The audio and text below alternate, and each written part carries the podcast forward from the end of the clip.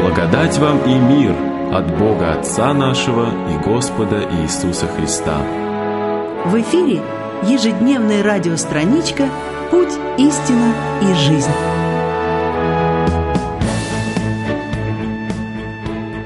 Есть тела небесные и тела земные, но иная слава небесных, иная земных.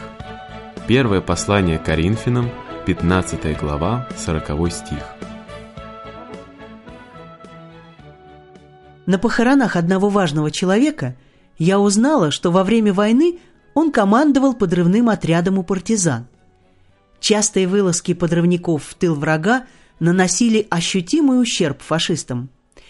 И вот тогда немецкое командование предложило большие деньги за голову этого человека. Среди местного населения нашелся желающий внедриться в партизанский отряд. В его задачу входило уничтожить всю группу подрывников, а самого главного – передать в руки немецкого командования. Те, в свою очередь, собирались устроить показательную казнь для устрашения населения. Предателю удалось проникнуть к партизанам с важной информацией. Однако командир подрывного отряда решил не рисковать людьми, а проверить достоверность информации лично. Это был рискованный шаг, но только так можно было определить ложность или правдивость сведений, полученных от этого человека. Ловушка была расставлена умело. Оба они, и командир, и предатель, были схвачены и доставлены в комендатуру. Казнь решили привести в исполнение на следующее утро. Согнали народ на площадь, предателя заставили привязать веревку к перекладине. И вдруг нагрянули партизаны, завязался бой, и приговоренный к повешению был отбит. Прошли годы. Давно закончилась война. Наш герой стал ответственным руководителем в области. И вот однажды он вызвал в свой кабинет предателя. Открыв сейф, он достал веревку и сказал, «Это та самая, которую ты привязывал тогда, чтобы повесить меня. Помнишь?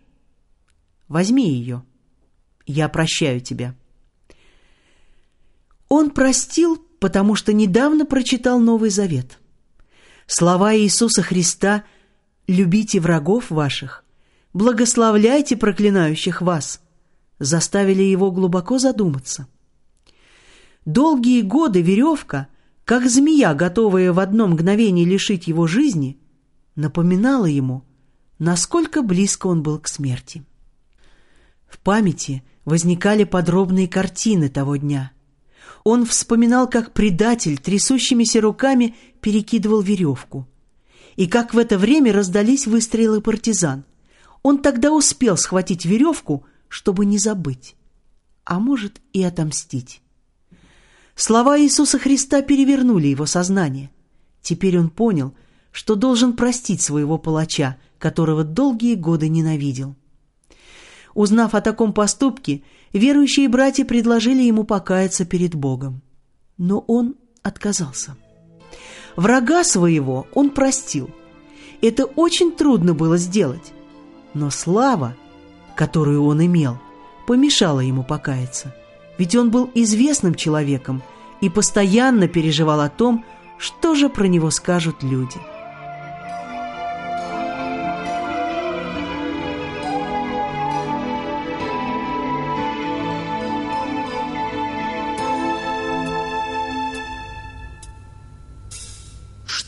Стоишь?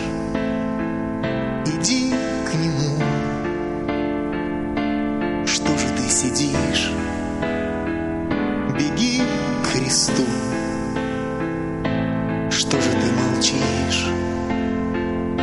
Пока есть время, сердце распахни свое сильнее. Что же ты стоишь? Там тьма и холод, здесь же для Христа ты очень дорог. Что же ты молчишь?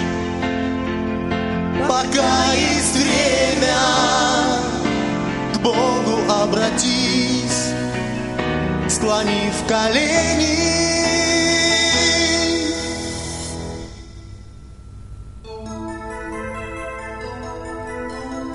Тебе прихожу, я тебе все скажу. Дай мне, Боже, не смолчать, дай тебе все сказать. Ты войди в мой дом, сядь вечерять в нем.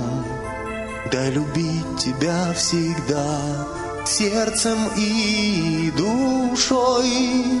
Я к тебе прихожу, я тебе все скажу. Дай мне, Боже, не смолчать, дай тебе все сказать. Ты прости меня, отче грешен я. Ты омой мой смертный грех кровью Христа.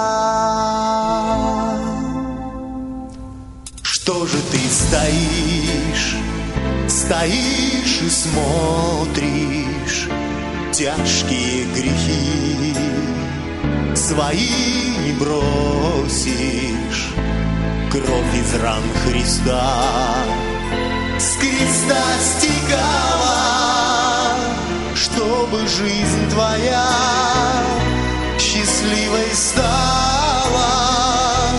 В каждой капле для тебя спасение.